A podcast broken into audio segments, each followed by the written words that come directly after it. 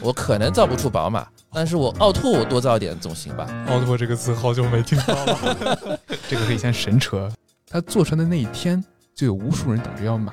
永远都不会缺它的用户。对，上古大神或者说是近代教父吧，他为什么还做出这样的行为呢？我挺好奇的。我也好奇，我帮你去问问。但常用字可能也就几千个，一千多个，对吧？你说多以我们文盲的视角啊，这个大文豪不算。对对对，嗯，很多时候我要去搜索嘛，搜索这个码该怎么写，我也不是真不会，但就是我想不起来。Hello，大家好，我是麦子店小二。今天我流窜到了一个四十度的火炉，北京。今天坐在客座演播室的，我们有这个四位嘉宾，加上我，隆重介绍一下我们金汤力和刀锋。Hello，啊、Hello，Hello，Hello，大家好，我们是朗姆酒蛋糕的刀锋跟金汤力。我是金汤力。对，然后还有我们的企鹅妹妹，大家好。啊、Hello，大家好，我是企鹅妹妹。对，今天金汤力是从美国飞回来是吗？对我这从上周日吧，刚从美国飞回来，从一个二十多度的地方来到一个四十度的火炉。OK，你是先去了香港是吧？你刚才说，对，当时飞是先飞了香港，去了一天深圳。嗯，当时去深圳的时候一看，哎，才三十度，没事儿啊，我可以活。回了北京四十度，今年。对我上周在深圳，嗯，然后我觉得哇，深圳好热啊！我昨天晚上从上海飞过来，上海现在二十五度，我发现到北京来，北京更热嗯都怪你。啊！呃都都怪我吗？OK，好的，我以为是你把热闹的加州阳光带到了我们就祖国大地，是吗？反正今天我们聊个什么话题呢？也是难得和我们朗姆酒蛋糕一起来，这个我们要互相串台聊聊 AI 这件事情。为什么要聊这件事情呢？可能今年关注投资的很多小伙伴会知道，今年投资的一个为数不多的亮点吧，算吧。啊，我们老黄英伟达它的市值破了一万亿美元，好像昨天是不是又创了新高，是吗？对，昨天周五的交易日在盘中，英伟达是最高点到了四百三十七点二亿。对对对对对，厉害厉害厉害！我记得我那天还在跟小伙伴聊，我读书的时候特别喜欢攒机，现在还这么叫吗？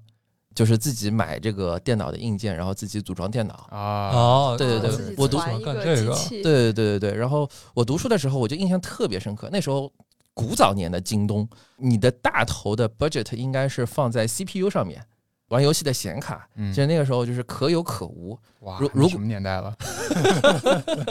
到现在可能感觉，因为那个时候我印象里就是 CPU 时代的老大嘛，Intel 可能是当年老黄市值的，就是英伟达市值的可能十多倍，现在是反过来，就是英伟达是 Intel 市值的七倍。世代变迁是吧？啊，就感觉好像一下子今年这个 AI 这个事情被提到了一个舞台的中央，大家万众瞩目，风口浪尖。对吧？呃，我其实是想刚才说到英伟达嘛，嗯我有一个朋友，很好的朋友，他在英伟达做自动驾驶，他做自动驾驶是一七年到现在也挺多年了。嗯哼，他说很多我们知道的著名的国外的车啊，像尼桑呀、呃雷诺呀、奥迪呀，嗯他们都会去跟英伟达去签合作协议。嗯我们大家可能有些朋友知道这个硬件的 GPU，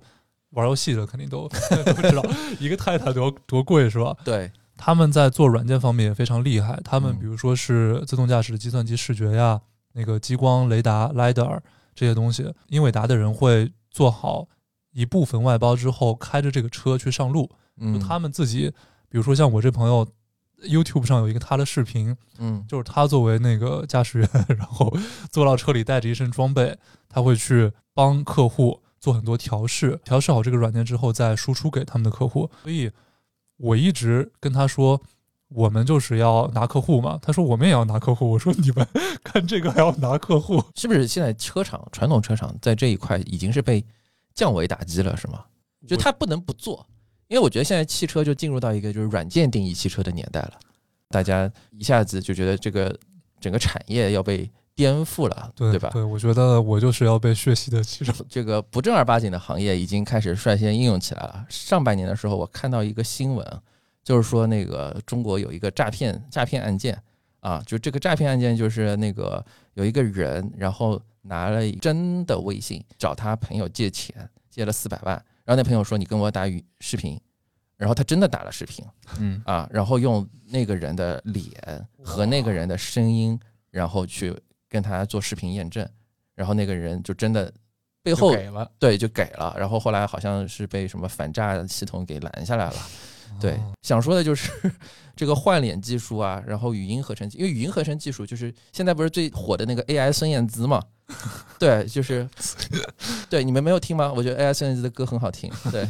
啊，所以同意。对对对，所以就是这一块，其实现在大家已经在实践了，是吧？啊，所以我觉得其实就是这个事情 upside downside，其实就是这个感觉现在已经到了一个冲突非常剧烈的时候。今天我们的嘉宾企鹅妹妹是做律师，是律师吗？对，因为我认识很多律师朋友，我感觉律师他们会很注重 downside 这个风控啊，或者一些问题的发掘，并且去给出一些解决方案。所以我挺好奇律师是怎么呃看这个问题的。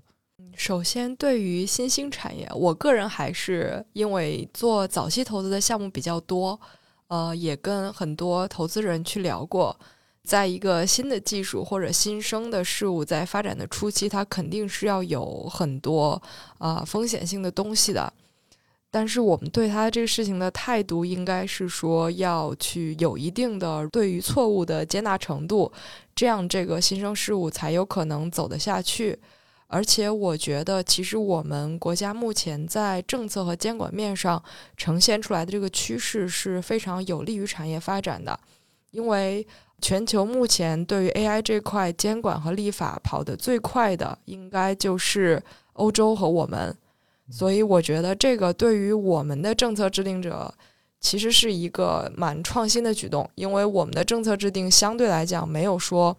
呃，在新兴技术上会跑得非常靠前的，其实反而证明了大家是希望保护 AI 这个东西，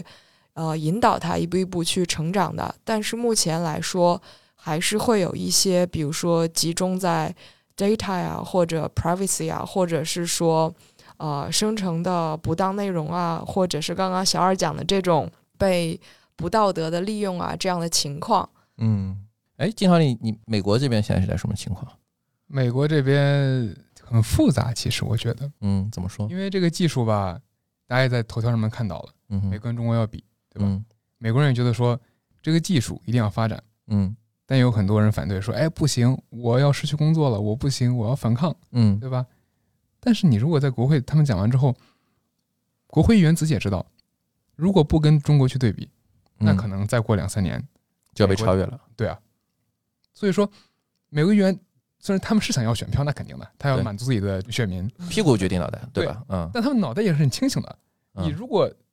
最后我们没这个技术了，大家都得保不住。所以之前很搞笑，之前是 OpenAI 的创始人，他的 CEO 嗯。去听证会了，嗯。对吧？当时呢，那个听证会去的时候，感觉一开始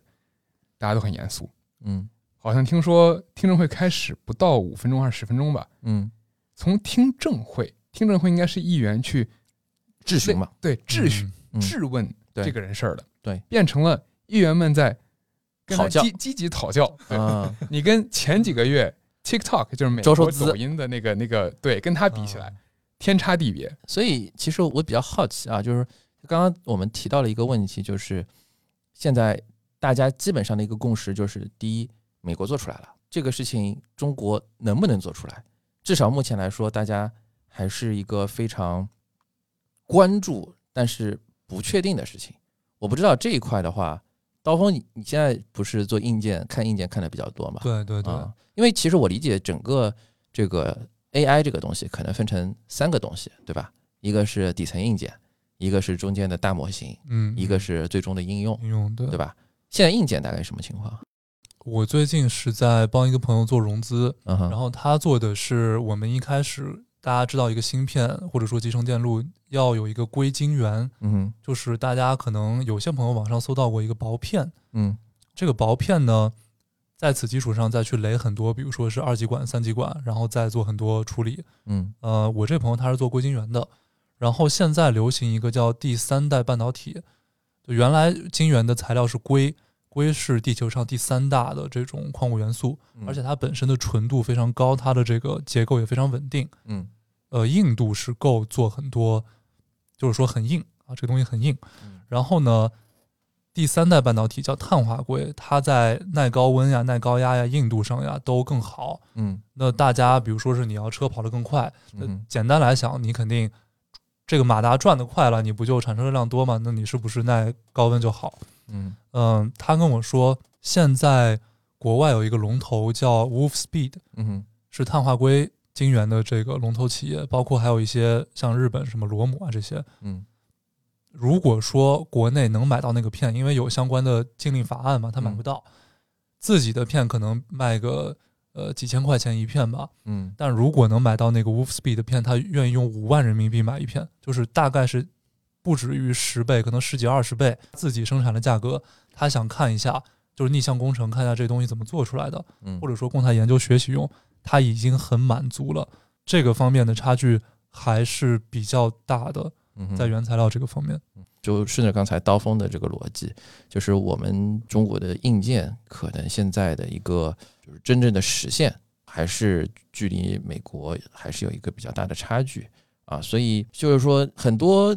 觉得中国 AI 做不出来的人，或者说短时间内做不出来的人，有一个非常大的一个理论基础，就是在于我们刚才说了三段嘛，就是底层、中段。你跑大模型的时候，你需要有底层算力支持。你现在底层算力这个东西都没有办法支持的情况下，你拿什么跑大模型啊？我觉得这个可能是目前的一个在短期内问题比较聚焦的一个地方。我现在听说的情况是，好像因为明年美国要大选嘛，啊，明年美国大选的这个这段时间，因为下周布林肯不是要过来嘛，啊，来我们帝都，对对对，好像据说会会开放一些就是这一类的这个啊采购，会有一个类似于窗口期啊，我不知道会不会这个解决一些我们在这个核心硬件芯片的一个差距啊，然后使得我们跑大模型至少你有算力可跑。嗯啊，因为其实原来我在早期的时候，我会想说，如果你我不知道这个金涛你你你对这块了不了解，就是说我为什么说，比如说我们算不到，就是比如说你芯片可能是一个宝马和一个法拉利，还有一个奥拓，对吧？那我造不出我造不出法拉利，我可能造不出宝马，但是我奥拓我多造点总行吧？奥拓这个词好久没听到了。这个是以前神车，对对对，我个人的感受啊，就是我们国内跟美国在 infra 这个层面，就是说在算力这个层面的差距，可能是在相较于我们在大模型之间 PK 的这个差距是要更大一些的，嗯哼，因为呃，可能刀锋和金汤力会更了解一些啊。因为据我所知，英伟达它之所以在呃算力这个方面能够形成这么垄断的优势，包括这两天 AMD 出来跟它叫板，大家分析说这个英伟达还是有优势，其实不只是基于它的硬件。英伟达其实在它的整个供应体系里面，它的软件是更强大一些的。对，所以说全球对它的算力依赖不仅仅是基于说它能提供一个最强的 GPU 这样的一个硬件设备。对就是我们在这个层面上，如果说短期内，我觉得国内替代的可能性还是比较小。对，刚才顺着企鹅妹妹介绍，就是其实我们都知道，就是从 A 八百、A 一百，然后到 H 一百，对吧？然后其实它背后还有一个就是叫 CUDA 的东西啊，就是 CUDA，然后这东西其实就是能够快速的把这个分布式的算力能够拢在一起的这样子一个解决方案。然后这个东西其实是就刚才说的，其实是除了硬件，我除了法拉利之外，我十台法拉利在路上开，我还不会撞车。啊，然后大家可以有先有后，能够分配啊。我觉得这一块其实是美国现在一个比较核心的一个这个领先。因为中国你可能比如说我我我以前想说我十辆法拉利，我一百辆奥拓，我总能跑得过你吧？但现在后来他们说，第一这东西特别耗电，对，就是说如果你真的跑一百辆奥拓，你可能你的电，所以我可能我们要再铺两年的光伏板才能把这个电给 续上。对，第二就是这东西可能它不是说。一辆奥拓和十辆法拉利来跑的问题，你可能一百辆奥拓，你的这个协同，因为你你可能更多，所以你协同算法更难，而且人家的这个 CUDA 它是已经写好的东西啊，你现在可能要重新写，然后重新写之后，你大厂去这个或者说你这些 LM 的这个跑模型的这些机构，它要适配你啊去做东西，所以这东西可能真正落到。具体的地方，这这个我们可能是外行了啊，但是我我现在了解的情况就是，我们真正落到这些具体的事情上面的时候，每一个其实都是问题英伟达很大的一个优势就是，它早些年在很早很早时候就开发了 CUDA，、那个时候还是其实大家根本不知道拿 CUDA 拿拿来干嘛，干嘛就买玩游戏显卡打游戏，对吧？你打游戏根本用不到这个东西，所以一切都怪我们把游戏给禁了，是吧？有道理。嗯它这个 CUDA 一个巨大的好处是，它在开发 CUDA 的同时，英伟达参与了很多 TensorFlow 的开发。嗯 TensorFlow 这个它是一个代码，而 TensorFlow 是现在所有做神经网络研究应用以及大模型应用的这个最基础的一个代码。所以，英伟达在过去非常多年的积累，积累，嗯在现在变成了我们看到的 A 一百。而这个东西不光是说他积累的这个知识以及他对这个东西的了解，还包括了他做出的这个产品这个芯片，他做出来的那一天就有无数人等着要买，永远都不会缺他的用户。开发出来，比如我开发周期是三年，嗯开发完之后我可能第一年就回本了。它的开发 投资到回本周期非常的短，它这样可以无限，基本等于无限了，因为它只要开发出来它就有人用，嗯它不存在卖不掉的问题。我好像有点听懂了，就是这个一百台奥拓没有办法取取代的是法拉利这个零百加速的体验，所以你站在 开发者的角度，我是不愿意接受去开一百辆奥拓的，因为没有办法做到三秒零百这样。这个是确实，尤其是在一百辆奥拓，可能比如说我去假设说，先说我们假设真的能开发大模型吧，嗯我可能开发一次，我去跑它一次，我得过个两三周。嗯，那可能你拿这个法拉利拿 A 一百，我可能一天几小时我就开发了一遍。以这个速度，可能拿奥拓我一年才能更正它十几次、几十次，你怎么比得上别人每天都在做新的开发呢？对，嗯其实这个也是我们现在就是为什么美国在大模型这块跑在了最前面，因为大家都知道 OpenAI 跑得很快嘛。其实最早期微软对它的投入，并不是大家想象的，仅仅是说以资本的形式。嗯其实据我了解，微软对 OpenAI 的支持，绝大多数是体现在算力上的支持。对也就是在最早期的阶段，微软带着最多的卡，然后提供了 提供了给 OpenAI，它基本上的资本支持都是以算力券的形式来提供的，所以就是只有当时微软和 Google 能够做得了这样的事情，那微软就是更加选对了人，所以它对 OpenAI 的支持也就是以提供算力的形式在进行，也就导致了为什么美国在整个大模型上现在有了一个先发的优势。之前听过一个小故事啊，好像听说当年好像在 OpenAI 开发特别火热的时候，有一些微软的组是借不到卡用的，对他，们就会停滞。好像还听说有一些组因为可能因为这一是绩效不好，二是他们用很多卡，直接被砍掉了。被裁了是吗？对，据我所知，目前微软还是这个样子的，是吧就是他在内哎部部门还是在限制大家用卡，因为在那个呃必应新的必应上线了以后，其实它自己对于算力的消耗是更大的，嗯包括它还要去继续资助 GPT 再往前走，嗯然后 GPT to C 了以后呢，大家这个高频的使用。其实微软现在内部算力还是吃紧，就是还是有你说的那个情况。啊啊，老黄不是又要赚翻了赶紧买啊！赶紧买。是吧？嗯呃，我挺想接着这个问金汤里一个稍微技术性的，就是你提到神经网络嘛，这个词也非常流行，大家经常看到什么 neural network 或者什么东西的。嗯，呃，那它具体到技术端是怎么去把它通过这个神经网络，然后去发展到最终呢？就我理解，它这个是一个架构性的问题，发展到应用上的东西。神经网络，说实话，这个东西它没有那么长的历史嘛，对吧？你嗯这样说历史，最古早的应该是上世纪七八十年代，还是在我们学校，在 UCSD 第一次做出了一个叫 perceptron 的东西。那个东西其实跟现在神经网络完全不是一个东西，嗯但是它的底层逻辑是一样的，就是有一些开和闭的门，我这个东西过去了，那它有一个新的状态，没过去有一个别的状态，跟可能跟芯片很像嘛，对吧？嗯嗯它只是把做出了一个小的单元，那这个单元可以做出一些简单的判断，对吧？当你有很多很多这样的单元集在一起的时候，你就可以变成了一个神经网络。但这个东西应用，说实话，我之前跟一个在读博的朋友聊天，他特别痛恨这个玩意儿，因为他觉得 我学那么多数学，学那么多统计，嗯到最后到了神经网络的时候，都变成了调参，就可以你可以无脑调参，你根本不需要学这些数学。神经网络这个东西，往数学点儿一点儿讲，它是 Markov chain，就是马可夫链嘛，嗯就是你现在这个状态是跟你之前一个状态有关嗯。对，呃，那么它调参等于说它不需要知道其中的联系，它只需要，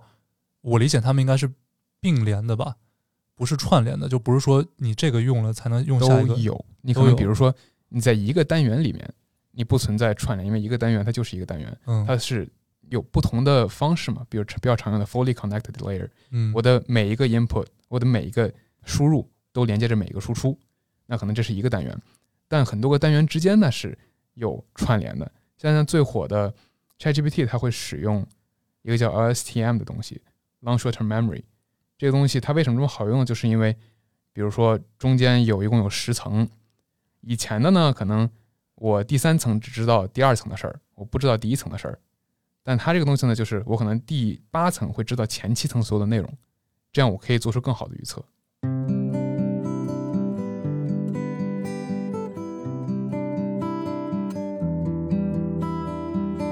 所以现在美国这边 LM 研究这一块的这个现在大概进展到什么地步了？首先，我要是会的话，我就不坐在这儿了。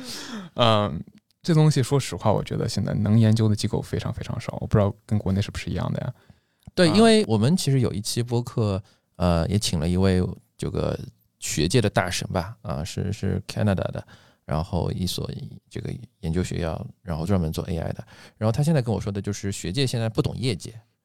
对就是就是现在我不知道业界啊，就是说就感觉业界就是个黑箱。啊，然后其他就是，其实现在就是 Open AI 嘛，把这个事情给做出来了。但是大家怎么做出来的，如何做出来的？它不像学术，因为学术你发表一篇 paper，你有一个非常重要的，你可复制性嘛，就别人沿着你的 paper 这个东西一步一步走一遍，我也能形成这样的结果，这是学术的东西。但是业界这个东西，就大家不知道你这个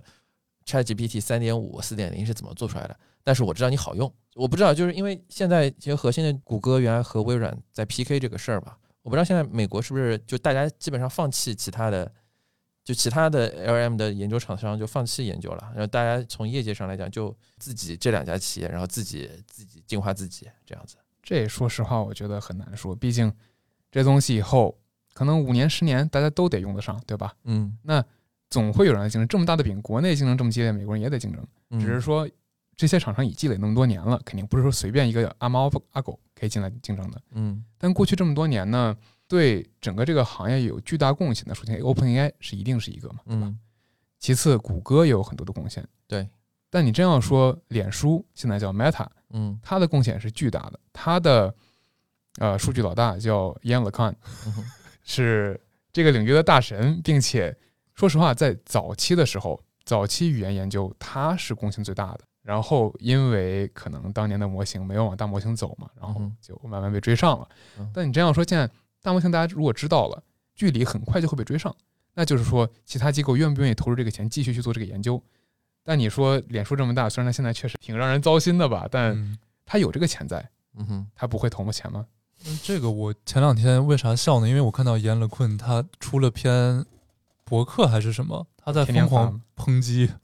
大模型这个东西。那他啊作为 AI 的一个上古大神，对上古大神或者说是近代教父吧，他为什么还做出这样的行为呢？我挺好奇的。我也好奇，我帮你去问问。我能帮你问，我就不坐在这里了，对吧？我觉得一级市场普遍的观点啊，是觉得说，大家也经常在讨论说，这个因为大模型入局门槛很高嘛，首先你要有这么多卡，然后你要有强大的工程师，还需要有科学家才能跑得起来这个事情，所以大模型大家都认为说，呃，最终入场的玩家不会是无穷多的，因为它是一个高门槛创业，但是应该也不会只剩下一两家。就是有可能，嗯呃，会形成一个像现在搜索引擎这样的格局，就是即便是说 Google 一家独大，但是必应一超多强，对必应、百度，甚至于搜狗也都活了下来，就是他们在不同的领域会发挥他们的用处。对于中国这边，我觉得这个观点还是非常一致的，就大家认为说中国一定会有自己的大模型。原因呢，一方面是数据主权的问题，就是嗯未来大家都担心说，如果我没有大模型，那在这方面，第一，我的数据我不愿意交出去，你不用别人的又不行。对，这样就会形成一个，因为大家不知道 AI 这个事情最终能带来多么强大的生产力，所以没人敢想这个事儿。嗯，那国内就我们一定要做自己的大模型。再一个就是说，呃，目前来讲，国外的这些大模型呢，没有办法取代我们的是他们在中文语料上的劣势。包括我不知道大家在用国内的目前已经 to C 的，比如说文心，文心那个大模型的时候，大家去和 GPT 去对比，其实我觉得在中文语境下，文心的表现有的时候是要超越 GPT 的，它确实会更懂中国人的中文在说什么。哎，这个我挺好奇的，一直都说 GPT 的中文是就是机翻。如果问他一个中文问题，他会先把我的问题翻译成英文，然后再用英文来来分析生成，然后再把结果翻译回中文，是这样吧？我不知道实际上是不是，但是听起来很合理，因为 GPT 的训练数数据材料肯定基本上都是英文的，它当时公开发布过，对吧？对，有百分之多少来自于互联网，有百分之多少来自于维基百科，有多少来自于代码，对吧什？么 New York Times 什么的，对对对嗯，对对对对。那如果它训练用的语料是英语的话，它的参数存的是根据英语的逻辑训练出来的，对习惯训练出来的这么一个参数，它的实际输入它就不可能是中文，那就一定需要它翻译。至于它翻译是以前那种纯机翻呢，嗯，还是用了他们其他的神经网络去做的这种高级 AI 机翻，那就不知道了。我不知道，就现在刚刚前面被打断了，现在我们中文生态圈里边 LLM 大概是一个现在什么样的进展？据一个稍微早期的数据，目前国内就是已经公开说自己在做大模型的，而且差不多有东西做出来的，我印象里应该是有三十多家。这么多，对，但是不包括 PP 融资，就是那种什么四个人，然后站在那边画了个 PPT 啊说不不包括画饼的，嗯就是已经有点东西可以拿得出来的，现在应该有三十多家。大家可能比较熟悉的是百度的文心，然后商汤的，但是除了百度，其他的好像都没有直接去 to C 使用。对，嗯文心一言我用了一段，就它内测的时候我就在用了，我觉得还可以，没有大家说的那么愚蠢。就是我说的，因为中文语料的局限性，所以说它在做一些中文的理解上，有的时候我我觉得是可以超越 OpenAI 的。嗯嗯，大家在看国内这个大模型的未来的时候，其实现在呃认为很强的一个竞争优势，第一是卡的问题啊，肯定是这样。呃，完谁有卡对吧？对，嗯，第一是谁有卡，谁能把这个事情做下去、跑下去。再一个就是在数据语料上的这个优势。呃，业界有认为说，未来字节的大模型可能是很强的，就是因为抖音、头条有很强大的资源可以供它学习。内容是吧？对，为什么腾讯现在只是各种投大模型，没有嗯听说腾讯自己的大模型？大家有点担忧，就是觉得说，因为微信里面的东西，不敢用，对在 如果明明知道这个是一个海量的东西，但是不敢用。它有嗯很强大的资源，但是就是这些全部都是 personal 的信息，没有办法直接的喂给大模型去学。这样，嗯，即使中国对于个人隐私这个相对来说不那么 care，但是很多微信都是那些私密的聊天，对吧？你搞这个，确实我觉得那他让他也不敢。嗯，对，而且大家普遍认为说 AI 的下一个风口吧，应该是多模态，就是嗯做到音视频的这一端。对，那国外最强大的是油管，油管上面海量的资源，包括那个脸书，嗯就虽然它不行了，但是它的数据也没有那么不行了，也没有那么不行。嗯但是嗯，它它的数据还是很有优势。国内这块可能就是字节加上阿里，因为其实，在淘宝那块，商家也有很多的、呃图片呀、视频啊这样的东西实。对。我我其实挺好奇做这些，比如说文心一言他们的团队怎么处理语言语料的问题，因为比如说英语它是英德这种盎格鲁撒克逊的，那可能法语、西班牙语、意大利语是拉丁语系，他们都是用字母去组合的一种语言，甚至是有一些他们那种重音符号也是相对有限吧。嗯呃，我认识一个波兰朋友，他说波兰语里面他们的字母可能那个中音符号非常多，然后他就问我中文的事情。嗯，但中文本身不是一个用符号排列的东西，它也是在我忘了具体什么时候，可能八九十年代，呃，周有光他去开发了一个汉字的罗马化，嗯才把这个呃符号给呈现出来，然后再经什么联合国同意这些。但是呢，我们去拼一个两个字母，然后再加一个重音，可能会对应很多很多字，那可能又有很多个意思。所以我真的很好奇啊，就也许今天我们不在这儿展开讨论，这些工程师们是不是会 involve 一些语言的语言学工作者，然后去攻克这个难题。这个其实说实话我不是那么了解，但是以我之前看到的文献，这个问题可能没有想象中那么难，因为英文虽然确实就二十六个字母嘛，对吧？但是它在训练的时候，它也是一个一个词的，因为真的要一个字母太多。你可能会似是而非的单词，对对吧？嗯，对，你中文字多归多，但常用字可能也就几千个，一千多个。对吧？你说多以我们文盲的视角啊，这个大文豪不算。对对对，嗯那你顶多就是可能说我的基础语料字有一千多个，那可能我要去学术一点的话，我做线性代数这个计算的时候，它可能我的 array 稍微长一点，那就意味着我需要的算力稍微多一点。这个问题已经存在了，已经没有算力了嘛？那就呃稍微再少点呗。但你说以后算力一定会是够的，可能这一定是短期问题，它不会是长期问题，所以一定也会被解决。我在银行业基础上补充一点吧。我看到的情况它是这样，快速的说一下，因为我们都不是专家，这一块不太展开。英文这边它是什么意思呢？它就是说，刚才江说一个对的，就它是一个词一个词，然后它其实是有一个词语的库，类似于什么呃牛津百科词典一样的，然后它里边可能几十万个甚至几百万个单词，然后它会有一个奖励机制，它会告诉你我这个词下面用哪个词，我的得分最高，它是一个得分模型啊。其实这个事情中文其实是一样的。这个事情，呃，当然中文和英文的逻辑上面可能会有一点差异，但本质上来讲，你去这个得分模型其实是不变的，就是你在康熙字典等，可能康熙字典现在叫什么？新华字典啊，新华字典 您还活在 还要再活五百正年。红旗下是吧？你们啊，看来我们这个读书的时候用的这个工具书不太一样。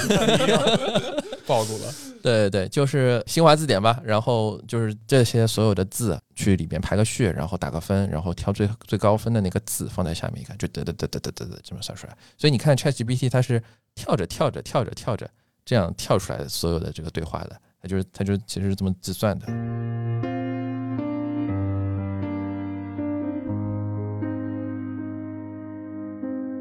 我刚刚这个扯远了，就是第三部分，就是我们现在整个 AI 的市场，这个从终端应用角度上来讲，首先大家都知道 ChatGPT 很火，而且 ChatGPT 现在是 C 端了，对吧？就大家每个人都可以出来调戏它啊。当然，当然国内的同学可能需要有有一个梯子啊，可能，但是我不知道，就是虽然大家现在都在畅想，美国有现在有杀手的应用吗？Killer App？嗯，说实话没有。现在其实大家也就是说自己，比如说我，其实我们现在其实有时候也在用，比如说我们如果想写一个文案，想大概快一点产出一集嘛，我们会用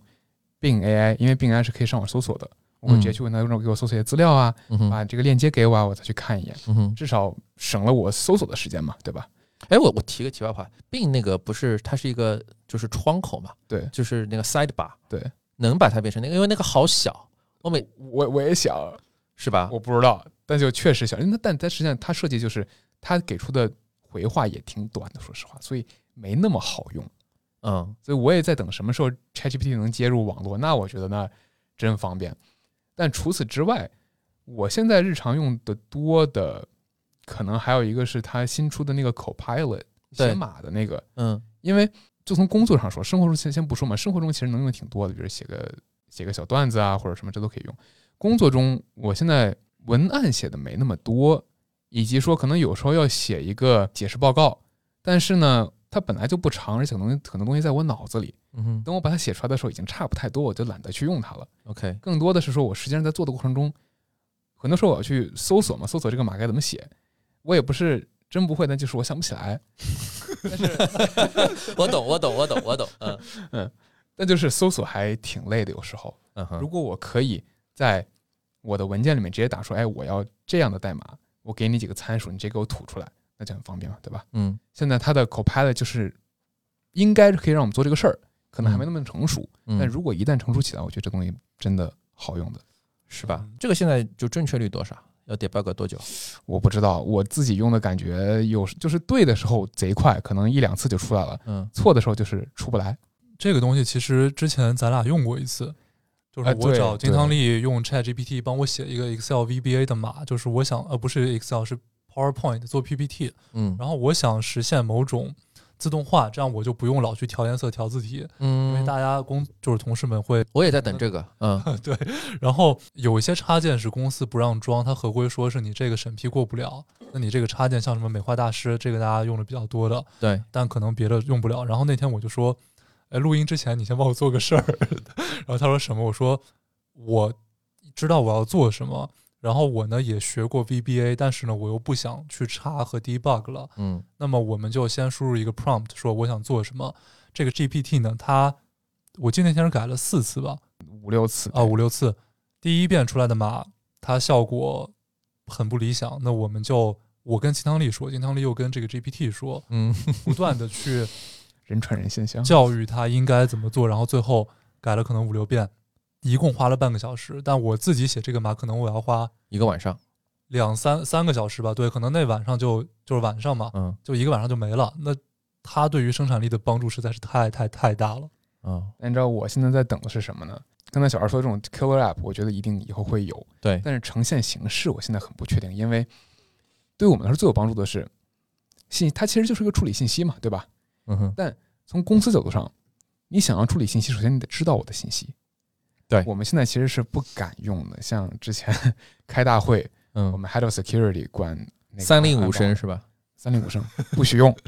你就算想用，你要先跟我们的律师谈谈，律师只会说不许用。网络上就有可能会泄露我们的信息，这是绝对绝对不允许的。对，我记得之前三星好像是不是出过一个对新闻，就是说有个三星的员工，然后好像未经授权，然后把一些这个开发 blueprint 图纸，嗯然后上传到 GPT 上，问一个技术问题，然后导致三星的一个什么尚未公布的一个东西泄露了。对啊，这就很糟糕了。对，对于公司来说，这可能是一个灭顶之灾。所以说这个问题解决之前还是挺难真正落实，但是一旦落实了呢，我的想象啊是这样的，他能够做这个事情，我就不用自己写码了，我这辈子都不用写码了，我就跟他说我要解决这个问题，我就变成了提问题的人，对，对吧？其实很多人人都是产品经理。对，那嗯这个时候就不用写码了。但你说现在可能他还没那么强嘛，这就是他还问不出对的问题，所以人还是有用的。但也许有一天他也能问出对的问题了。嗯哼，但是我觉得一个很大的区别在于，GPT 属于 generative AI，对吧？它是生成类的，嗯，生成因为它的原理是一个决定，了。嗯对它原理决定了说这东西就算精准，它也是一定程度上精准，它无法做到绝对精准。对，这就带来一个问题，就是说它不是每次都是一定能够达到你理想的效果，而且重点是你的理想是你的理想，他又不知道你理想是什么，你还是得告诉他你的理想是什么。嗯，最后把关的时候，这个决策权会落在这个有责任的人身上。对，像企鹅面试律师，你觉得有可能有一天我们把责任真的放在一个 AI 算法上吗？坐牢。嗯其实现在大家对于自己不会被 AI 取代最大的信心就在于此，我可以坐牢。就是因为对，呃，我们最终是要负责。我好像还没有对于 GPT 它在生成方面的功能有那么大的期待，因为我有尝试过让它帮我去写一个很简单的合同，它没有办法写一个非常完整的，或者他我让他修改，然后他每一遍改出来的又跟前一遍都完全不一样，对他的逻辑是混乱的。对，我甚至更期待的就是说，因为律师嘛，我们要做很多检索的工作。我现在更期待的是有一个 killer app 能在检索这个事情上能大幅的缩短我们的工时。哎，用过那个病的那个 Copilot 吗？我还没有，你我推荐你用用看，这个现在是我的工作就决定了我我会要接触到很多的初创企业，会有一些新的业态、新的那个，我印象特别深。我上三三四月份吧，我去拜访一个叫做泥酸锂多晶硅薄膜的初创企业，听得懂吗？听不懂吧？不懂。我也不懂。那别人给我介绍了说，哎，这个企业不错，那个谁谁谁投了，你们去看一看吧。啊，我就去了。去之前呢，我说，哎，这个最近不是 ChatGPT 特别火嘛，我就在 ChatGPT 上说，泥酸锂泥酸锂多晶硅薄膜是什么？然后他就信誓旦旦的给我打了一长串，然后一串串东西。我就说这个公司你听说过吗？他说我听说过的，这个公司怎么怎么好，怎么怎么好，怎么怎么的好。我说这个创始人你说过吗？他什么背景？他说他的背景是什么什么学校毕业的，什么什么什么什么。一本然后。对，然后我发现去见那个企业，然后我说，哎，我就胸有成竹了嘛，我觉得我好像速成了，就是那种 那个那个黑客帝国的那种感觉，你知道吗？就那天我就跑到那个人家创始人面前说，哎，我跟你是校友。他说啊，是吗？你是什么什么大学的吗？我说啊，不是啊。我说我是什么什么大学的？他说哦，那不是啊，内心 OS。GPT 说你是什么什么大学毕业的？对，就是一本正经的胡说八道。然后他说这个什么什么什么特性啊，什么东西的。然后我去听了一遍，完全不是这样。啊，对，所以就就就现在就是这个问题，所以我后来就不敢用了。我觉得那次重大的挫败，呃，我现在用的是那个 Bing 的那个东西，Bing 的那个东西，它它是它实际上就类似于一个检索，但是它的检索跟普通的现在我们用百度或者 Google 检索出来的不一样，它会带着答案，呃，它它的答案它有原文，它会严谨一点，嗯，所以相对来说，就我我就扯开了，就回应你刚才问题，就还是有一些东西现在稍微可以用用。我好像听到了，就是大家在工作习惯上，就是这个尺度不太一样。我一直还不太敢让人工智能直接去替代我做这种生成式的工作。我现在用的最多的就是在 PDF 里面去摘取，比如说啊快速读年报，嗯或者快速读那种披露函，就是它把重点给我摘出来，嗯至少是呃让我看个七七八八，我能再快速去找回去。就可能现在这个是我用的最多的功能。对，我试过一个功能，就是我们有几期，我可能不知道这个听友有没有发现，我们有几期的收听地图嗯，是我用 GPT 整理出来的，哦就是我把我们的播客转成文字稿，然后转了文字稿之后，我帮他录的就是 give me an abstract，啊，啊，对，这个我也有用过，就是 YouTube 上，就是你那个巴菲特年会的那个长视频，哦，就你让他给你摘一摘，对，嗯，就我我其实我哎，我们上期其实我是想这么试着做的，因为我在当时在玩游戏 主要还是啊，对，但是吧，怎么说呢？然后那个游戏要更新，我就想更新的时候我就写一下我们的稿子吧。结果我写完的时候，那个音频转文字还没转完呢。那是你的卡不行，算力不行谷歌，啊，谷歌不行，谷歌不行，我没给钱免费版，啊，那还是钱的问题，对，还是钱的问题。还是钱的问题，要钱的说回到说，刚才企鹅妹说这种应用，我觉得一定会有的，因为为什么？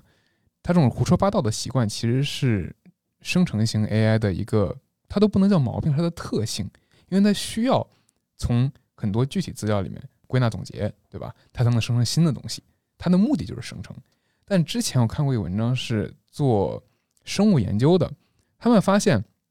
如果他们把参数调到很极限，让这个 AI 不要去做新的事儿，说新的话，它只去告诉你以前做过的，你是可以把一个神经网络变成一本字典的，哦，可以吗？并且让它它会更小，而且更快。现在有的应用是之前看但是它没有创意了，它对吧对，但这个时候你不需要创意，就是要检索。？OK，像现在有一些应用是，不知道大家知不知道，很多的那些，比如说你如果做生产型的产业的话，尤其是比如说像汽车呀、飞机呀、空气动力学，你需要去模拟的。对，之前模拟的是一些软件，它根据物理定律给你去做模拟，对但模拟贼慢嘛，因为要算好久。对，现在他们有新版本的，用 AI 做这个事情，就会快很多，快非常多。哦，是吗？嗯，对我我我以前学的是流体力学，哦所以我用过这个东西。哦对对对对对，离开这个行业太久了啊！当时还在读书的时候搞这种东西。对，所以嗯同理，如果说你把所有的法律文献输到一个神经网络里面，你让他说就记住它，对，你也别有什么创意，然后你把记住东西吐回来给我就行，嗯，它一定是会有错的，因为神经网络它是统计学意义上的给你这种回东西，它总是有一个概率问题在那对对对对。但是它可以非常非常小，可以是零点零零一会出错，但其实嗯。就够了呀，就是取决于你的工作性质或者你你这东西的一个容错率，对。对吧？对。嗯。其实现在就是因为生成式 AI 是一个新的尝试嘛，就是我觉得，就大家对于它这个胡说八道的这个问题啊，因为现在其实大模型让它跑起来，让它去生成这些内容，其实是去培养它，让它走得更好，是训练它的一个过程。所以说必须要有这样生成性的尝试。就像鸡汤里刚刚讲的，如果我们只是让他去背字典，然后去考试，他可能可以做得更精准，但是就是说在 generative 这个事情上，他就没有进展，就没有办法成长。所以嗯在成长的道路上，肯定是要犯错的，肯肯定要说一些似是而非的人话，或者一本正经的胡说八道一段时间，对是吧？，肯定要坑害一批像小二这样的 用户。对，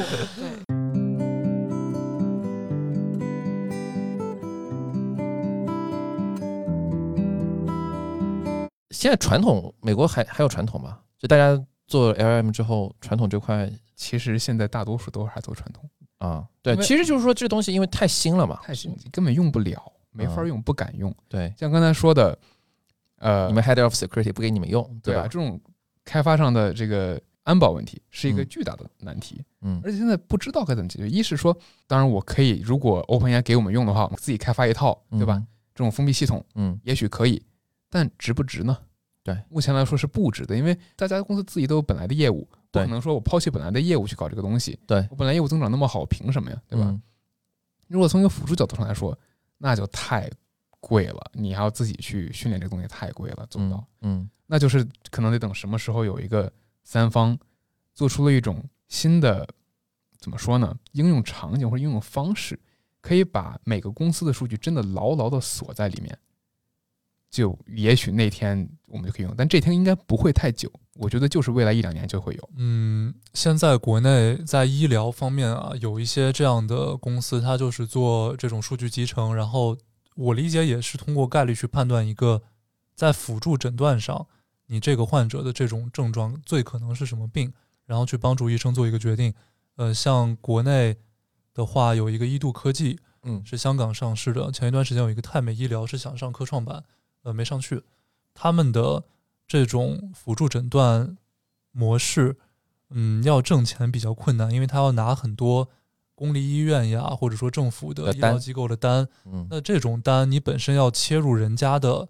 医保系统去拿医保的数据，这就是一个很敏感的事情。不管是说政府关系上中了别人的奶酪，对，还是说是经济利益上，还是说个人隐私上，这个都是很很玄学的一个东西。所以说，即使这样的应用场景可能出来了，但是怎么去商业化，以及说我们刚才聊到的数据安全，它都是一个没有完全被解决的东西。对，其实这个也是一级市场现在觉得未来不管是大模型、中模型、小模型，它要有的一个方向，一个是垂类，再一个就是出现垂类模型以后，怎么样去实现本地化部署的问题。因为如果没有本地化部署，就永远不可能解决隐私和数据的这个问题。对，然后说第二点，你们已经说完了，就是隐私问题，对吧？我们现在做模型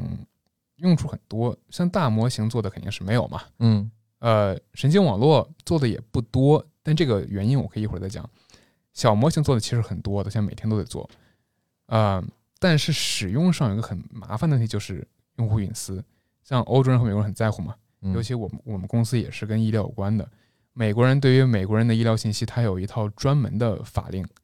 然后他会说，所有个人安全信息叫 personal health information，嗯是绝对绝对，首先不能拿来利用它去做任何事儿的，其次是不能流出流国境外的。那这样就意味着一个问题，我就算可以拿打个比方，刀锋男对吧，二十多岁，呃，一米多，然后 一米多，OK，啊好的，嗯嗯，对吧？他有俩眼睛，呃，这个手还在，对吧？这种信息，我拿这其实可以做很多事儿的，尤其是你的用户习惯，你会做什么事儿。但是呢，我如果拿这个信息去预测你会不会怎么样，你会不会对某个东西感兴趣，然后给把它推给你，我就会触犯这个隐私条例。就它好用，它好用，但是我不能用，因为我不，我本来我不应该能够知道你是谁，你是什么样的人，对吧？我如果拿这个信息做去做了预测，你发现很准，你觉得说，哎，为为什么会这么准？为什么你会知道这个事情？最后发现我就是知道，嗯我就是用了。这个时候就代表我们已经触犯条例了，我就要被罚，就倒霉了，就倒霉了，对吧？我们啊公司其实已经被已经被罚了。因为刚刚金当力说的这个其实是 HIPAA，就是美国的那个对 HIPAA 是一个非常严苛的数据条例。对，嗯，这方面我觉得国内的医疗数据上还可能跟欧美有一些差距，因为国内的对于医疗数据的管制上，大家一般就是公司它去走一些资本化的路线也好，或者说正常运营也好，能涉及到的呃医保数据是是一块，然后还有就是比如说人类的遗传嗯学，就 DNA 啊什么的，它是一块，还有就是你要涉及到一些呃这种互联网的医院的或者互联网的医疗的业务，这又是一块。没有特别明确说你不能去拿用户数据做什么，这个也是刚才金汤力包括企鹅妹妹讲，呃，我就联想到很多时候我们其实是被动的去交出自己数据，为什么？因为我们要用很多都是小程序，那就说白了就是腾讯，然后呢，我就要这个授微信授权登录，我要显示我手机号是几几几几尾号，我特别不想给，但是无奈商家都在他们的生态系统里面。其实我宁愿，比如说，在美国它可能是安卓和呃苹果 iOS，那它不是一个每次我都要去连我的手机号，因为我知道苹果对于数据应该它的措施是比较严，严严一些，对。嗯嗯、包括因为我自己稍微知道一点那种呃很基础的苹果开发的东西啊，它在呃我们进一个 iOS 的开发界面，就是大家把电脑苹果电脑打开，它那个 Xcode 很基础的课程里就会学到说，你这个用户数据必须是你授权它，它才能去使用，不然的话，它在这个阶段就已经呃不能去用你很多数据了。那我就很放心。但是说小程序啊、我知道我把手机号卖了，我的信息也全卖了，我我其实小广告就打过来了，对我就很被动。我个人的理解啊，其实我觉得这个是一个呃用户和和开发者那端的一个怎么说达成了一个妥协吧。就是我一直觉得说，我们国家在整个互联网产业上能跑得这么快，包括我们的 application，其实在很多领域都是超越了美国的，至少在我们的支付体系上，还有我们的外卖体系上，就是 之所以有能能有这么大的超越，其实是因为在前期我们没有在 data 或者在 privacy 上给企业端施加很大的压力。如果嗯这个入局门槛是很高或者是很难的话，可能就现在我们用的很顺的这些应用就出不来了。我终于知道为什么没饭吃了。哎，这个这个正好企鹅妹妹提到，我就联想到一个物流方面的，比如说我们很多年前可能淘宝啊，或者说京东物流，它非常领先美国，嗯就这个我是有亲身体验的。但现在比如说亚马逊，它也能做到 next day delivery，它也能一天送到，但淘宝可能我买一个什么，它也是一两天，我就觉得在物流上好像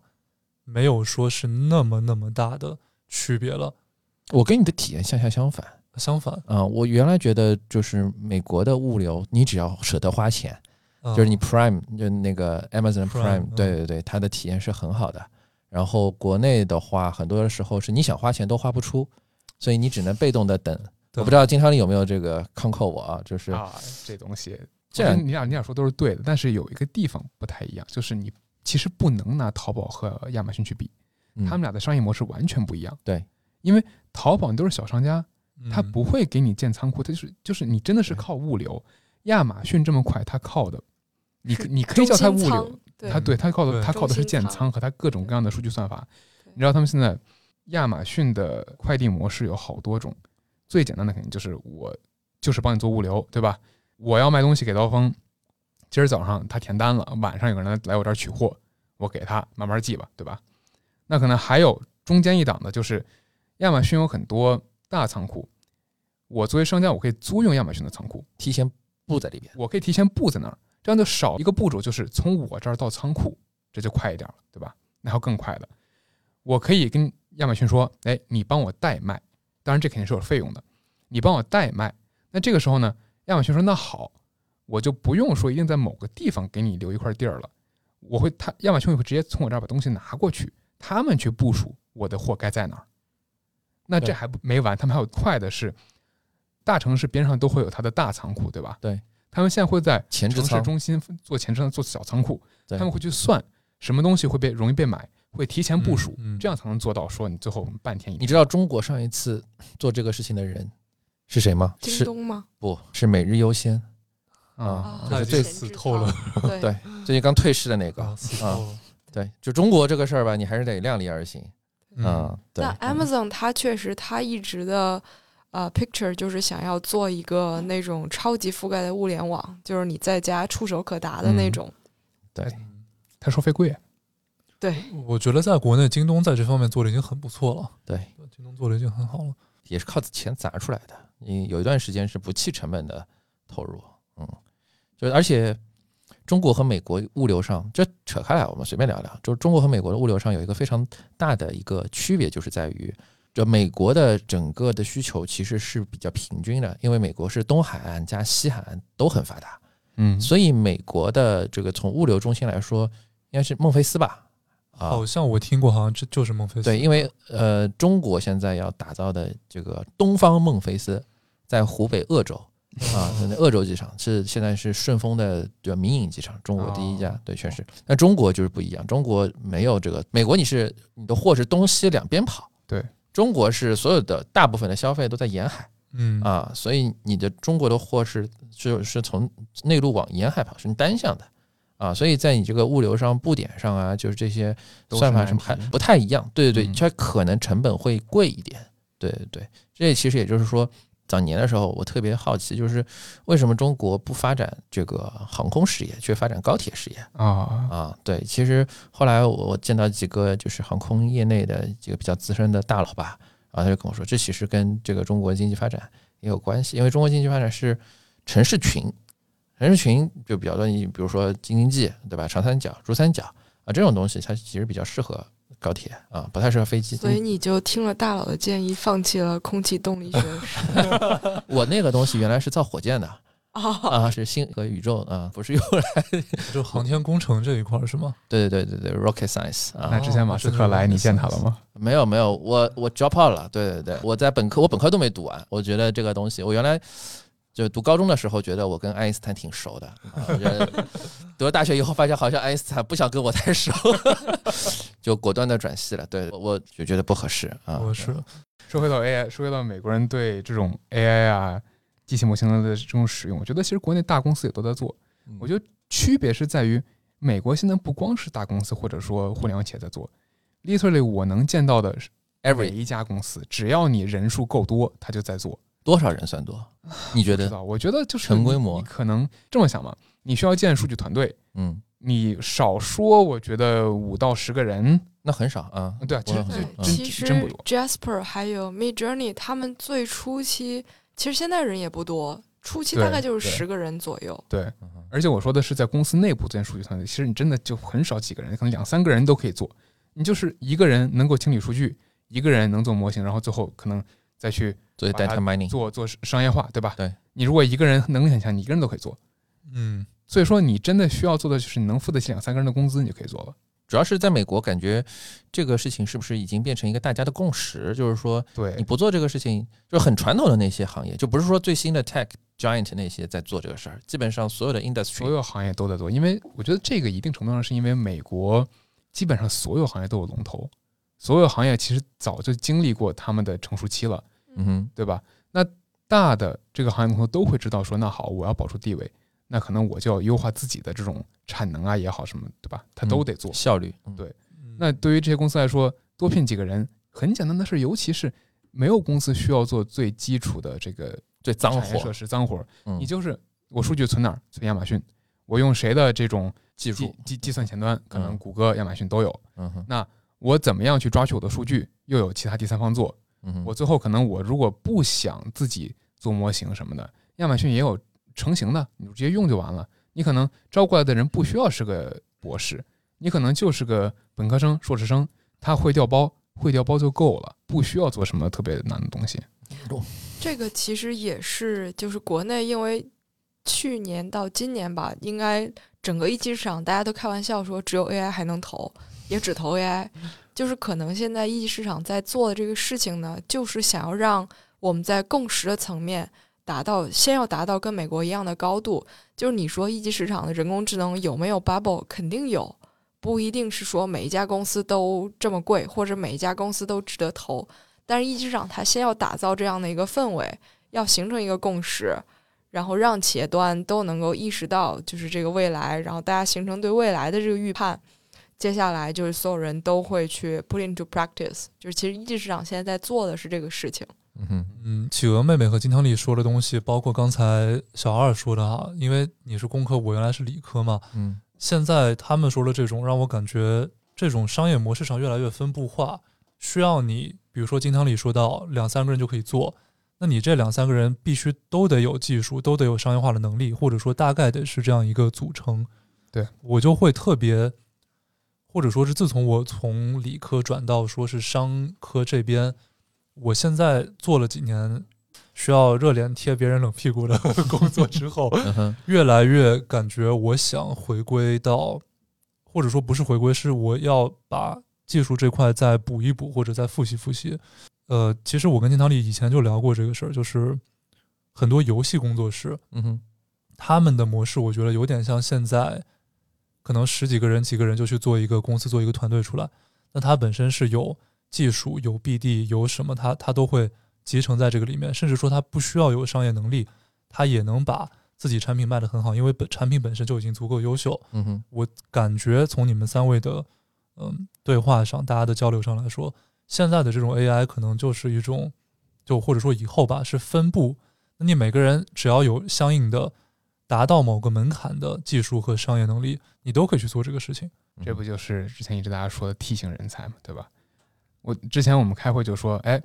你想好好做研究没问题，那你得做到能够 push boundary 的研究，嗯而这个事儿真的太难了，大多数人绝对做不到的，对，对吧？那你如果如果不做，你还想 stay relevant，你还想有份工作，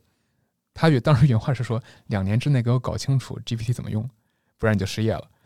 呃 但实际他的意思就是说，你得当个 T 型人才，就是你什么都得会点儿，对你不能说只会这一个不会那个，那不然到时候如果真的需要做了，可能就需要几个人，中间缺这么一块儿，可能别人就比你多会这块儿就找，可能就找刀锋就不不找我了，对吧？嗯那，最后怎么办呢？那我们什么都得会啊。而且我觉得现在就是因为很多最底层的或者最 hardcore 的或者最脏活累活的东西，已经其实替代的挺好了。所以嗯你的这个会，其实就像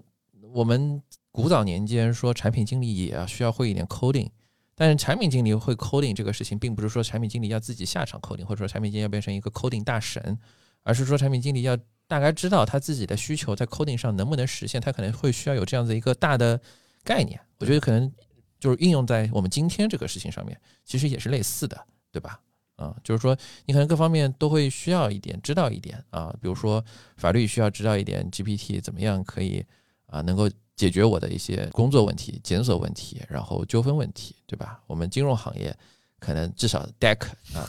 这个每至少可以节约我就是极大的省出我的睡觉时间，是吧？每天需要大部分时间就扑在这个写 PPT 上面啊，这个呃以后可以简单了很多。然后高职级的可能就是哎每每天这个跟这个拿客户聚焦，对我我我在想的是，我现在一天只能开四个电话会，然后视频会嘛，露脸。我以后这个人家诈骗嘛，我不诈骗嘛，我换脸换声音，我把稿子先写好，对吧？我 deck 是这个 GPT 写的啊，人也不是我的，所有的人都过来，我去跟这个客户去路演，对不对？那你只需要参加 Q&A 就行了，是吧？啊、对 Q&A 我也可以预设嘛，把 Q 会输进 GPT 里面去，它这 A 不就自动就出来了吗？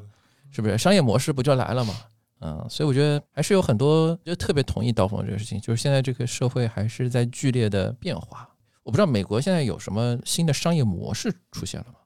商业模式，我觉得现在最常见的就是，你真的不需要团队，一个人就可以。但是，这是但这是最大的商业模式，呃，就是降极大的降低了创业的门槛。入局的门槛。对，嗯这是一个。那另外一个就是，我觉得这个，我觉得大家都是这样吧，就是感觉到以前可能就是白手起家，你随便做个啥你就能创业了。现在的门槛越来越高，就是你得会什么东西，你首先做的要比 LM 要好，呃，对对对，你这个门槛会越来越高。但这个时候意味着说，你要么是有一个很好的点子，要么你执行力很强。那到最后，到底你去创业的这个门槛在哪儿呢？你这个门槛到底是说我会技术呢，还是你有执行力呢？你还是你想法好呢？我觉得所有的好的创业，因为我我接触创业公司比较多，我个人的倾向性的这个问题的答案是，你对于这个世界的理解，你的认知是好的，是是能够有这个别人看不到的东西的啊。所谓的产品经理，我觉得可能大抵如此吧啊。所以我过去十年是产品经理的十年，就是大抵如此，就是一个好的产品，这些东西都是表象的东西，背后其实是对于用户需求的挖掘。有一些需求，按照互联网的说法，就是你看到了一个用户需求没有被满足，你做的这个 app，然后你成功了。那可能更多的是说你在这样子一个新的社会，然后原来有些东西，它需求一直在那儿，原来做不了的，现在能做了，或者是怎么样？你你觉得这个社会发生了一些新的变革，让你觉得会有一些新的方向啊？我觉得这背后其实是你应该从长期来讲需要积累的东西，需要对社会的认知。对，我觉得这个有点上升到哲学层面了。是我理解小二的这个分析啊，就是因为有了 AI，所以其实我们在做事上的技术壁垒是往下走的。那需要我们补上的，就是可能我们要真的利用人类在认知上面或者在洞察上面的更强的这一部分的天赋，来去体现差异化优势。对，嗯，我觉得可能人还是最懂人，我是这么觉得的。虽然未来可能我们大家都失业了，我在录之前说，就大家都失业了，不要焦虑啊，说明我们共产主义实现了，是不是？对不对啊？所以我是觉得还既乐观又悲观吧。这个事情极大的降低了，就刚才金汤也说了，极大的降低了我们很多人想做事情的门槛啊。然后，所以其实很多人有好的想法就去试，而且现在是不是感觉试错成本也很低？低呀啊，那这不是因为试错成本不就是你要花的时间，你要投入的金钱？对现在很明显投入时间会变少，对不对？对，投入的金钱其实也在变少。也在变少嗯，那不就去试嘛，对吧？对，至少现在你开发一个 app 都不再需要那么多程序员了，就很简单，一个人然后带着 AI 一起写就 OK 了。嗯，对，五点零能实现吗？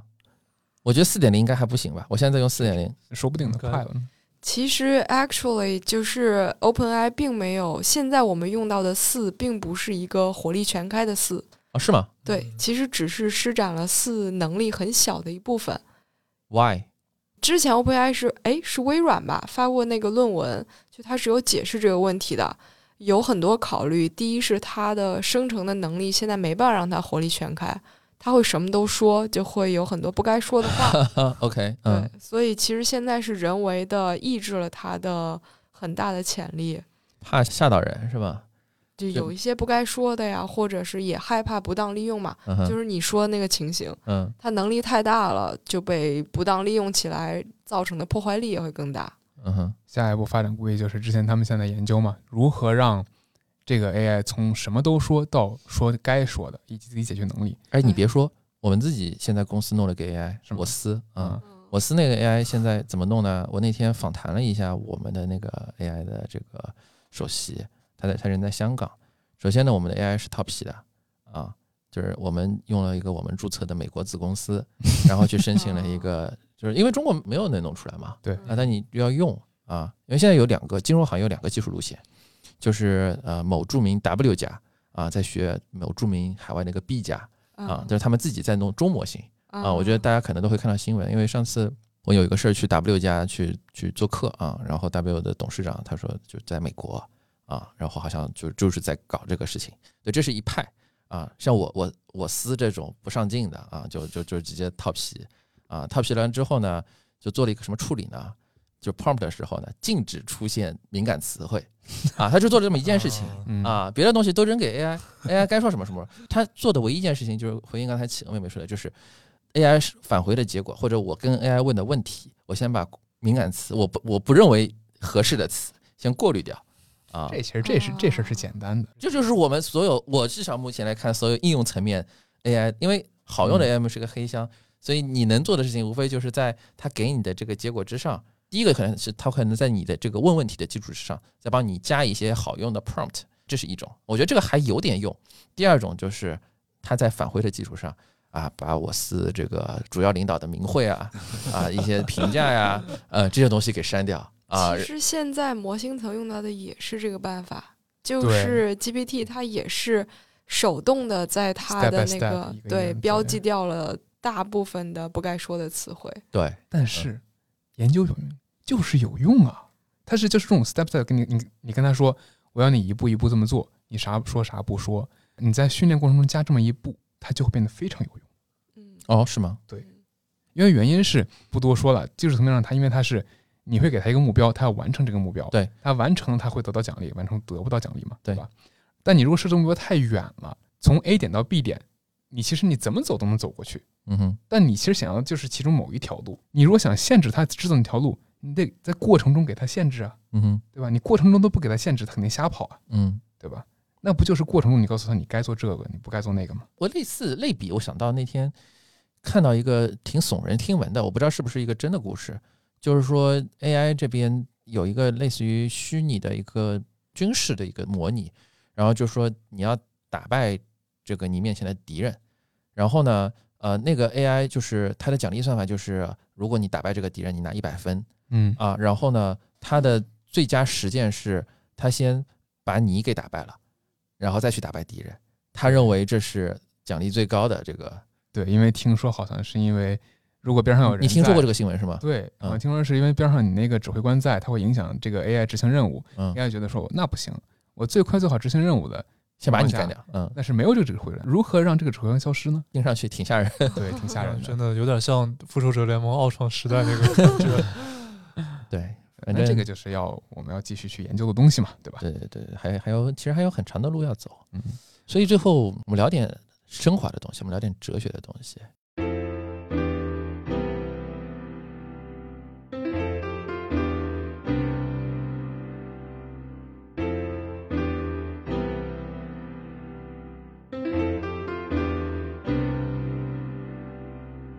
大家觉得 AI 这个东西有什么哲学意义上的存在吗？这是人类是的一个分水岭吗？我我自己觉得，刚才我们聊到说，大家现在都有一些更强大的辅助工具嘛。嗯哼，呃，其实我自己觉得，仅是个人意见啊，门槛是变高，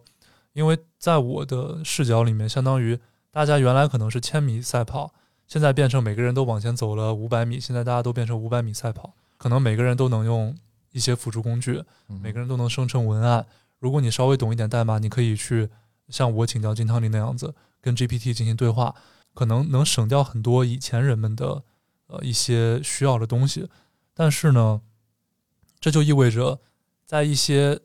缺口上面需要的人力更少了。那怎么成为这些人力呢？或者说，在大家都用着类似的工具去进行一些，比如说内容创业，比如说是什么什么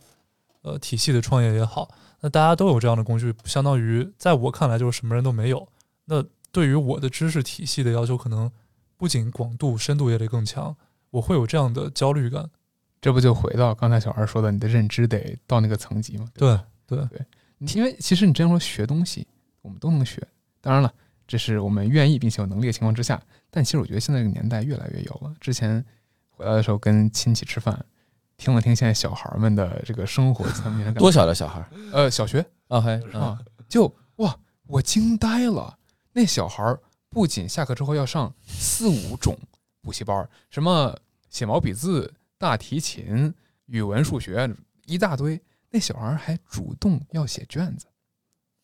就是我下下了课跟他妈说 我要写卷子，为什么？老师说每周一会奖励上一周写卷子写最多的小孩儿，就给个奖状。海淀小孩儿吧？我也就听说海淀小孩儿，我也神乎其神啊！对对对，嗯那你说大家能力，我觉得以后都不差，那差在哪儿了呢？我们如何去用应用自己的这份能力呢？所以你你怎么看呢？啊，你怎么看呢？那这不是还是得多读书、多看报嘛，对吧？多听我们播客，对我们两档播客啊，大家。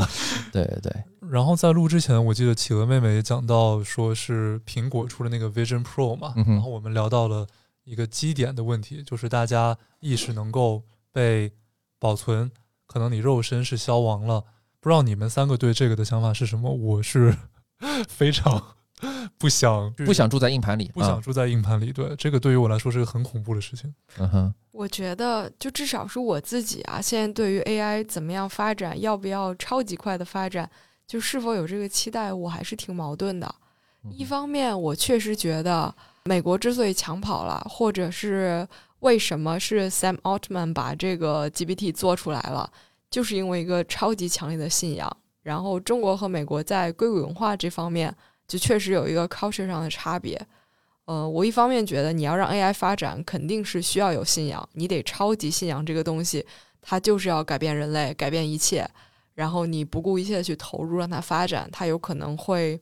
真的去迭代我们的生活。但是另外一方面，就是刚刚刀锋说的那个问题，如果真的有一天 AI 把我们都取代了，或者是 AI 再加上比如说现在 XR 的技术，或者再加上脑机接口，我们的生活方式、工作方式和现在都完全不同了，或者说我们都不太需要工作了，那生活怎么办？就是我觉得人类你是不是离开了工作就没有了生活？我听到你的现实就是我每天除了工作之外就没有生活，我没有了工作，生活怎么办？有没有工作？讲道理来说，工作还真的它生活挺重要的一部分。如果完全把把劳动力都解放出来，那我们干啥呢？就是价值怎么体现？对，但这就是我觉得我们现在需要思思考的问题，不是说我们觉得这个时代能不能到来，或者说我们愿不愿意接受，我们有的选吗？我们没有人有的选，这个时代已经到来了，嗯，并且会持续的到来，我们没有一个人有选择。那你能选择的就是我们该如何适应这个时代，对吧？嗯那如果以前我们要从哎好惨，从工作中找意义的话，那以后就不能。给自己囤一个最好的硬盘。但在你在你进硬盘之前，或者就算进了硬盘，进硬盘之后，你如果还想活的话，我们为什么活着？为什么目的活你？在硬盘里工作啊？硬盘里给你创创设一个工作嘛，给你创造一个老板。哎，那打个比方，我进了硬盘，如果天天工作我觉得很惨，那我要做的想的就是，那如何让我天天在硬盘里工作，我还觉得不惨呢？这也其实也是个努力的方向，就虽然听起来有点惨，但就对吧？老板每个星期一把工作时间最长的人发个小奖状，你是不是就觉得不惨？哎，可以，我就去提这个议，我就干这个事儿，让我当老板。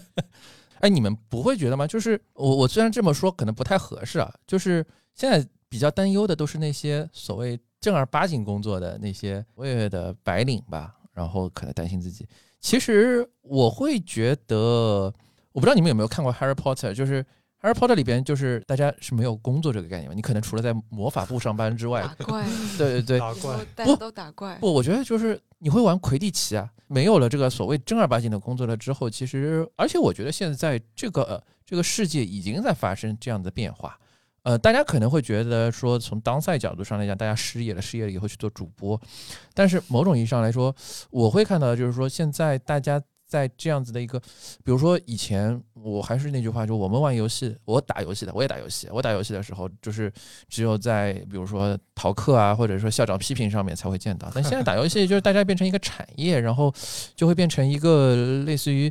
明星或者是这种娱乐的现象，对娱乐我是非常看好游戏的未来的。对，嗯就是嗯，我自己的理解就是我说的，富余的生产时间还有劳动力都被解放出来了以后，人嘛，你总不可能让时间是空白的，你总要有点啥来填补时间。对。所以游戏确实很有未来。当然同意，就你你的这个思路，或者我从我的思路角度上来讲，就是大家不用去把你的时间、你的加班时长就贡献在一些 paperwork 上面，不用去写这个律师呃法律意见书，不用写我们招股说明书，那你可以去做一些有创意的事情。虽然机器人也能录播客，对吧？但是我们人录出来的播客还是不太一样的嘛。尤其我们这两个节目，对吧？对吧 所以啊、我觉得未来可能大家会往这个方向去走。这样啊来讲，我觉得 AI 就变成了一个怎么说，打破无效内卷的这么一个工具。那如果是这样的话，我真的很期待。肯定是我们希望是这样。毕竟 AI 它能做的一个很大的事情，就是打破这种职能性工作，就是那种只会带来绩效和方便，但是它带不来创新，它带不来创新，它带带不来感动，带不来快乐，对对吧？我是这个，我是这个逻辑，对我是这么这么。我好期待这个 AI 迭代了以后能迅速形成职场共识。就是我一直很不能理解为什么内卷成为了职场共识，我觉得这个是反人性的。嗯，嗯，就是哎，就本来蛋糕做大的时候，其实大家是不内卷的，就因为我在职场里面的时间可能比你们稍微长一点，嗯，因为我是明显感觉到，就是内卷这个事情，这两年比前两年，就是它是每一年就是循序渐进，而且我跟你说，现在就是我们越降薪越内卷，啊、项目越少越内卷，对，就是唉。蛋糕不够吃了，对对对，哦就和背后背后还是说你的这个经济增长和你这个行业你所在的这个职业的微观的蛋糕啊，就不不再变大了，那你只能去想着切别人的蛋糕。急需我们这样的播客就多聊一聊 打破内卷的这个共识。对，然后让大家啊，可以从这个我们播客中获得一丝慰藉，是吗？嗯，那今天的节目很高兴啊，我们觉得聊的还是很不错的，跟我们朗姆酒蛋糕啊、节目组，然后呃也欢迎各位听友啊来在我们的详情页关注我们两期节目，给大家打个小广告啊，你们也来打一个吧。感谢大家关注和支持朗姆酒蛋糕啊，尤其是长期以来一直支持我们的听众。然后最后呢，我们也想特别鸣谢一下今天给我们提供播音场地的生派。这个呃，生派是一个提供呃数据 RSS 的这么一个服务平台，具体的我就不多做介绍了，但非常感谢他们。我们会在详情页上抛出来。那今天的节目就到这里，跟大家说再见吧，拜拜。拜拜拜。